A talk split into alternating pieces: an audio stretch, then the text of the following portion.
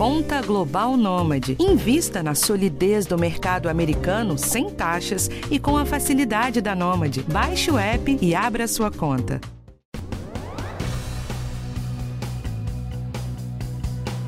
A puberdade precoce, fenômeno que já vinha sendo observado nas últimas décadas, aumentou durante a pandemia. Uma das hipóteses é que nesse período as crianças ficaram mais sedentárias, ganharam mais peso e usaram mais telas. Mas o que isso tem a ver com a antecipação da puberdade? Existe uma idade padrão para o início do amadurecimento sexual?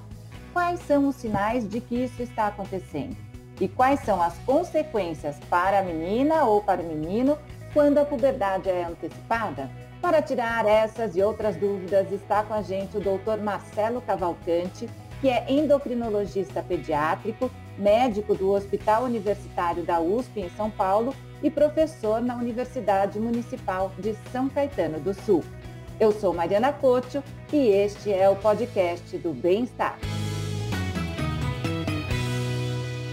Doutor Marcelo, muito obrigada pela sua presença aqui no nosso podcast. E eu queria começar te perguntando qual é a idade certa para meninos e meninas entrarem na puberdade e quais são esses primeiros sinais em cada um?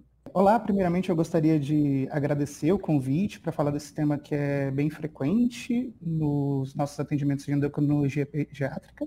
E eu acho que para falar desse tema, primeiro eu tenho que conceituar o que é a puberdade, né? Muita gente se confunde um pouco com o tema, a puberdade é a mesma coisa que a adolescência ou não. É, adolescência é uma fase que está relacionada com esse descobrimento, inclusive psicológico, que a criança faz nessa transição para a vida adulta. Já a puberdade ela é um pouco mais objetiva. A puberdade é realmente essa transição hormonal que a criança faz para se tornar é, fisicamente um adulto, né? Então, ela é marcada por essa produção de hormônios sexuais, tanto masculinos nos meninos quanto femininos nas meninas, né? Então, predominantemente aí estrógenos nas meninas e testosterona nos meninos.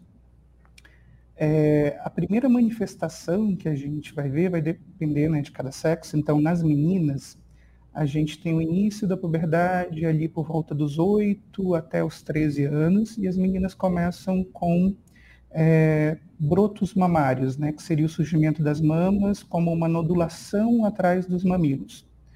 E isso vai progressivamente evoluindo para uma distribuição aí de gordura no corpo que faz a menina formar aquele corpo mais feminino de uma mulher adulta.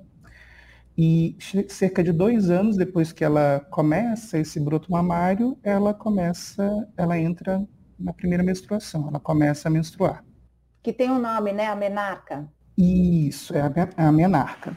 Já nos meninos, isso ocorre por volta dos no, entre os 9 e os 14 anos, é, e é um achado que é até mais difícil de ser detectado se não for examinado por um médico, porque é, o primeiro marco dos meninos costuma ser o crescimento dos testículos, né? E não é uma coisa que é tão fácil de se observar. Geralmente na consulta médica que a gente faz a medição e ver que esse testículo está chegando ali a um volume de 4 centímetros cúbicos, que é quando começa a puberdade nos meninos. Nesse sentido, então, é importante mesmo é, que a criança e o adolescente faça uma visita anual ao pediatra para ver se está tudo indo bem. E eu queria entender também, o doutor falou que no caso das meninas começa por volta dos oito anos, varia, né? Tem uma janela. Dos meninos, a partir dos nove, já é uh, já pode aparecer. Então, seria precoce se esses sinais surgirem antes dos oito nas meninas e dos nove nos meninos?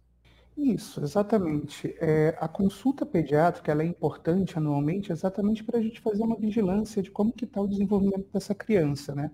Tanto na questão de crescimento, quanto na, na questão também de outras vigilâncias que a gente faz, mas aqui quando a gente fala de puberdade, seria realmente na questão de a gente observar se tem algum marco né, no desenvolvimento sexual secundário da criança.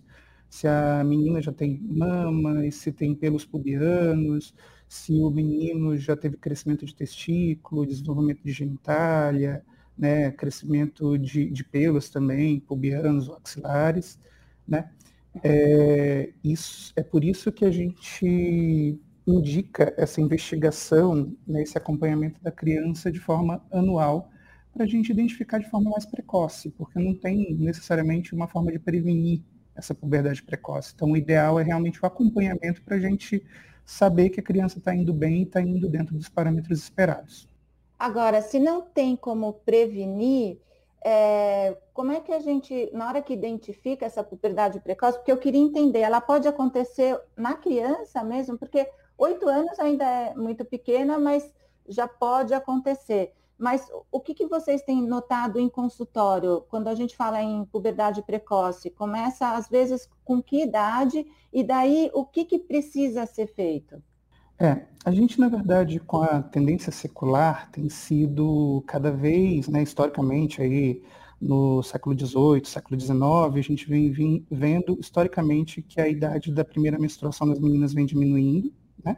E a gente chegou aí nesse marco agora puberal que a gente tem, que seria dos, das meninas iniciarem a puberdade por volta dos oito e terem, em média, duas, dois anos depois, a primeira menstruação. Né? Então, essa média que a gente tem hoje em dia né, foi a obtenção aí do, do progredir dos anos. Essa idade inicial, antigamente, começava mais tarde. Hoje antigamente dia... começava mais, mais tarde. E ela Já... foi caindo com o passar dos séculos, né? E a gente vê, inclusive, agora no, no século 20, 20, 21, a gente vê realmente que progrediu para ter um maior número de casos de puberdade precoce. Aí acontece o quê, doutor? Com 5, 6 anos já pode acontecer? É, na verdade a gente tem visto assim, uma antecipação discreta, né? Às vezes os marcos começando um pouco antes, do, entre 7 e 8 anos nas meninas, entre 8 e 9 anos nos meninos, mas isso é mais marcado nas meninas, até porque é mais comum nas meninas, né? Uhum.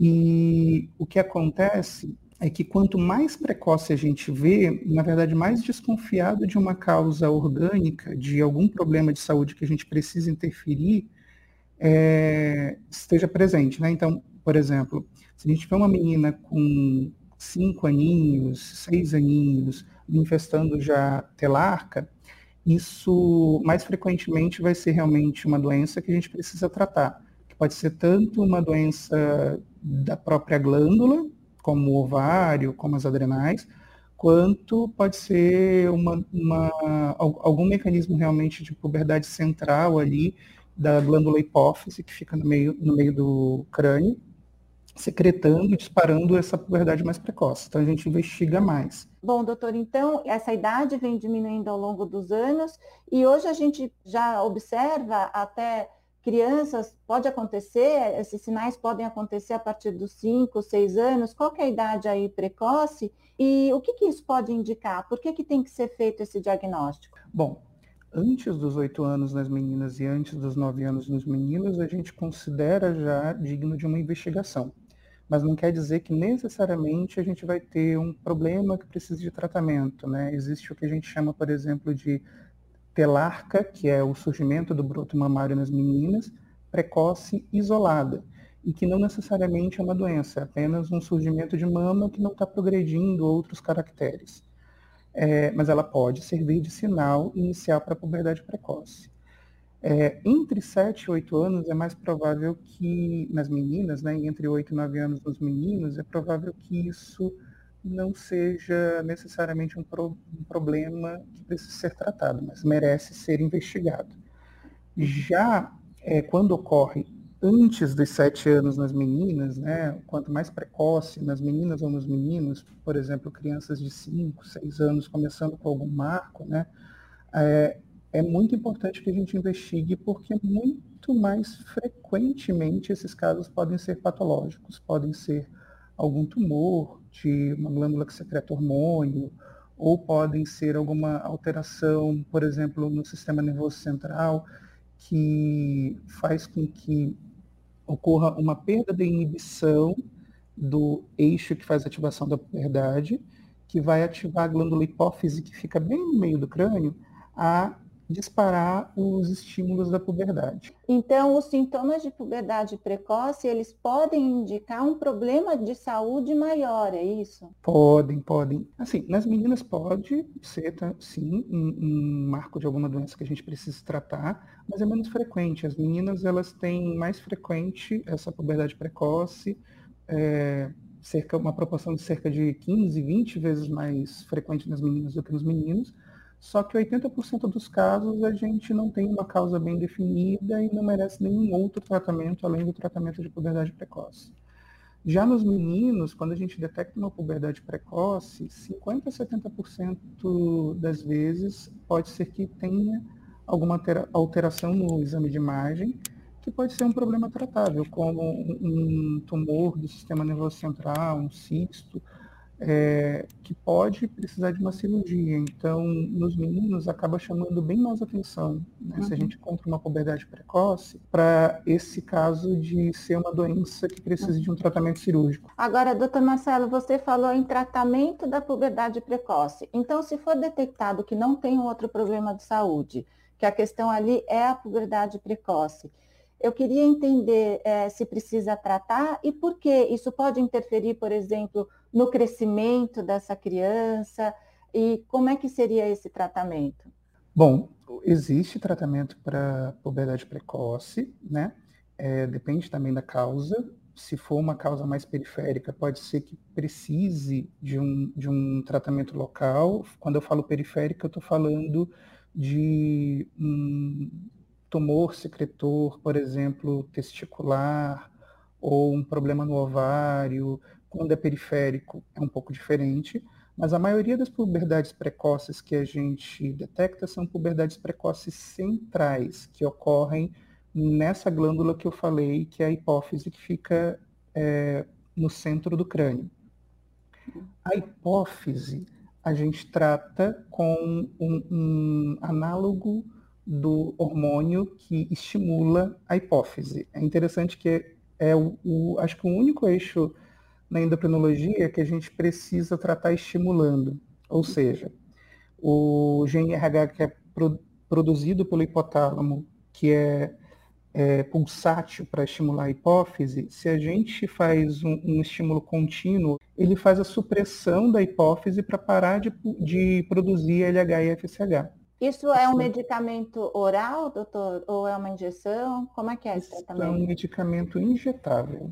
A gente tem atualmente no mercado é, apresentação mensal, trimestral e semestral desse análogo para fazer a inibição da puberdade precoce. E tem esse tratamento no SUS, no Sistema Único de Saúde?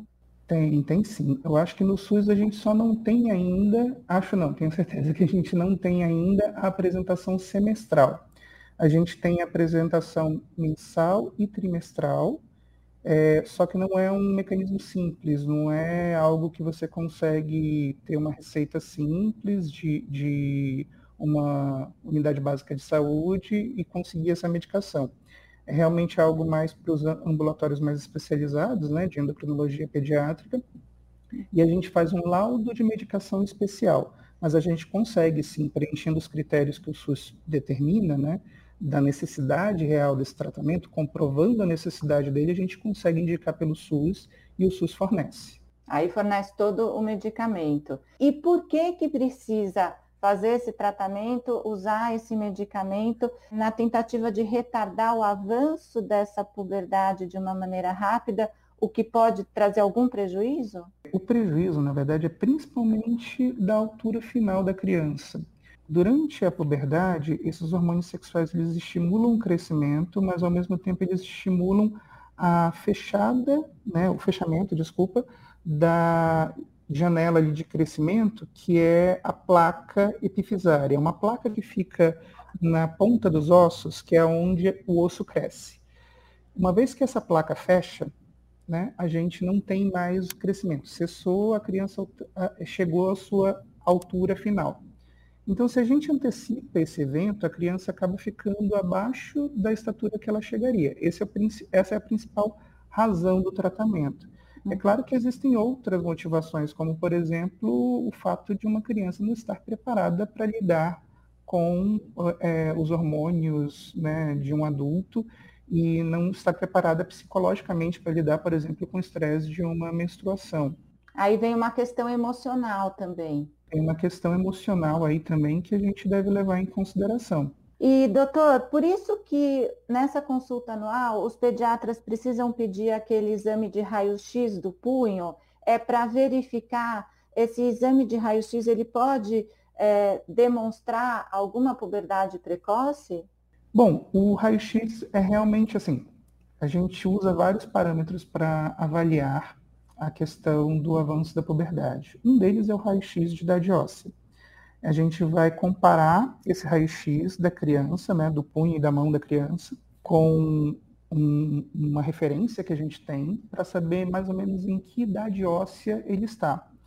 É, a gente vai considerar que essa idade óssea está avançada quando ela avança principalmente mais de dois anos a idade cronológica da criança. Ou seja, se é uma menina que tem oito anos e tem uma idade óssea acima dos 10, quer dizer que ela está com um avanço de idade óssea e potencialmente ela vai ter um prejuízo na altura final. Esse raio-x ele serve como esse parâmetro. Ele de forma isolada a gente não consegue realmente validar como um marco de puberdade precoce. É uma das coisas que a gente usa associado. Hum. A gente usa, em geral, o raio-x de idade óssea, a avaliação realmente do, de como está o desenvolvimento de mamas, de pelos, né, na, na parte genital, é, ou nos meninos a gente avalia a questão da, da genitália, são, é uma classificação que a gente chama classificação de Tanner, tá? E aí a gente vê se a criança está desenvolvendo esses marcos da puberdade.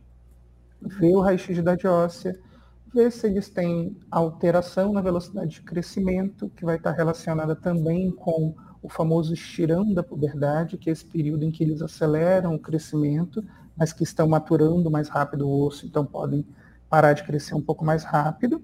Né? E tem avaliação também laboratorial que a gente faz dosando esses hormônios, dosa o LH e o FSH. Aí é exame de sangue. Isso, aí é exame de sangue, que é o LH e o FSH da hipófise, a testosterona dos testículos ou o estradiol dos ovários. E doutor, lá no começo você comentou que ao longo dos anos vem caindo esse início, a idade, né, de início da puberdade. Tem alguma explicação para isso? Existe, a gente pode falar em causas dessa antecipação da puberdade? É, aí a gente tem algumas hipóteses, algumas mais validadas do que outras, é, mas é principalmente por conta da evolução realmente da alimentação, da qualidade de vida, isso veio, veio fazendo com que a idade realmente da, da puberdade fosse caindo. Né? Essa é a tendência secular que a gente é, conceitua, que é essa questão de melhoria da qualidade de vida, fazendo com que esse início se torne um pouco mais precoce. Mas a gente tem outros fatores que podem estar relacionados também. Né? Uhum. É, quando a gente usa, por exemplo, a questão de falar de índice de massa corpórea, a criança tem que ter determinada massa para entrar na puberdade, é, isso não justifica todos os casos de puberdade precoce. A gente tem algumas causas genéticas que estão relacionadas, algumas mutações aí presentes que dão uma tendência familiar a ter uma puberdade mais precoce. A gente tem algumas teorias também, principalmente agora durante a pandemia, por exemplo, uma das seria da questão do aspecto psicossocial, realmente. O quanto esse isolamento durante a pandemia fez com que as crianças tivessem um maior estresse e começassem a ter um pouco mais de puberdade precoce. Quer dizer que a pandemia teve esse efeito também. Teve. Uhum. A gente observou aí nos números, nos estudos, que tem, tem tido um maior N de puberdades precoces nesse período. E isso é, varia, por exemplo, no Brasil, de um estado para o outro? Que análise a gente faz do país? Bom, no país é até uma pergunta interessante, mas acredito que a gente não tenha nenhum estudo que realmente compare as diferentes regiões se a gente tem uma incidência de puberdade precoce mais frequente. O que, o que a gente sabe é essa tendência mundial de aumento que a gente observa na, na prática Uhum. E a gente e também essa questão de maior proporção de meninas em, é, do que meninos, né? 15 a 20 vezes mais nas meninas do que nos meninos. Quando a gente fala de questões emocionais, uma pergunta que eu vejo em muitos grupos de pais e mães é se, por exemplo, o estímulo a vídeos que não são adequados para a criança, se isso também pode provocar uma puberdade precoce, uma criança que assiste eventualmente a um filme que tenha situações ali que não são indicadas para a idade, isso pode também ter uma interferência? Olha, a gente não tem essa resposta ainda em estudos, assim, não tem uma comprovação de que isso realmente desencadeie um estímulo eu deixo uma interrogação, não tenho como garantir que não tenha nenhuma influência. A questão é mais o estresse mesmo, uma, a ansiedade, essa questão emocional. O que a gente tem de evidência é que realmente é, esse estresse pode aumentar o índice de puberdade precoce, né? Pode uhum. antecipar essa idade de puberdade estímulo a gente não tem. Assim como a gente não tem comprovado totalmente estímulos também alimentares. Existe a teoria, por exemplo, de alguns alimentos que, ou algumas substâncias que tem em produtos industrializados que podem servir como disruptores endócrinos, uhum. como é o caso do bisfenol A, né? a própria soja falam que pode ser um, um uhum. disruptor, mas assim, a evidência que a gente tem atual acredita que é, a soja precisaria de uma quantidade muito grande para realmente servir como estímulo. Doutor Marcelo, a gente está chegando ao final aqui do nosso tempo. Para encerrar, queria fazer uma última pergunta é, sobre essa questão emocional, porque pelo que a gente conversou, né, a questão emocional, ela pode ter um impacto para causar essa puberdade precoce, e a puberdade precoce também pode ter um impacto no emocional dessa criança que está se tornando um pré-adolescente, um adolescente. Então, esse médico que, que trata, que é a sua especialidade, que é o endocrinologista pediátrico, ele tem que estar muito atento às questões físicas e emocionais também. A verdade é que na questão, a gente tem a evidência né, de que uh, os fatores psicossociais podem interferir nesse, nessa idade da, da puberdade, mas a gente não tem, na verdade, ainda alguma solução exatamente para como evitar isso, né? É, a gente tem que estar atento aos marcos, objetivos que a gente consegue, que a gente consegue detectar. É claro que a saúde mental é tão importante quanto a física. Então, sempre que é detectado algum sinal de, de alguma descompensação psíquica nas crianças, é importante que isso seja também avaliado por um psicólogo, às vezes até um psiquiatra realmente infantil. É, mas a gente não tem como prevenir. A verdade é que a melhor prevenção nesse caso, tanto é o bom e velho hábito saudável, de uma alimentação saudável e exercício físico que faz bem tanto para a mente quanto para o corpo, né?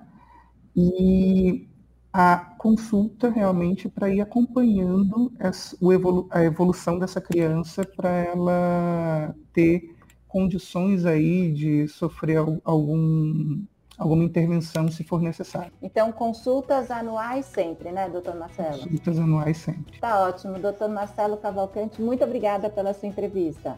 Obrigado, Mariana. Então, eu quero agradecer mais uma vez ao Dr. Marcelo Cavalcante, que é médico endocrinologista pediátrico do Hospital Universitário da USP e professor da Universidade Municipal de São Caetano do Sul. Este podcast teve a gravação de Cauã Sanfer, edição de Guilherme Matucci, direção de Karina Dorigo, produção e apresentação feitas por mim, Mariana Cocho. Se você gostou, compartilhe e até a próxima quarta.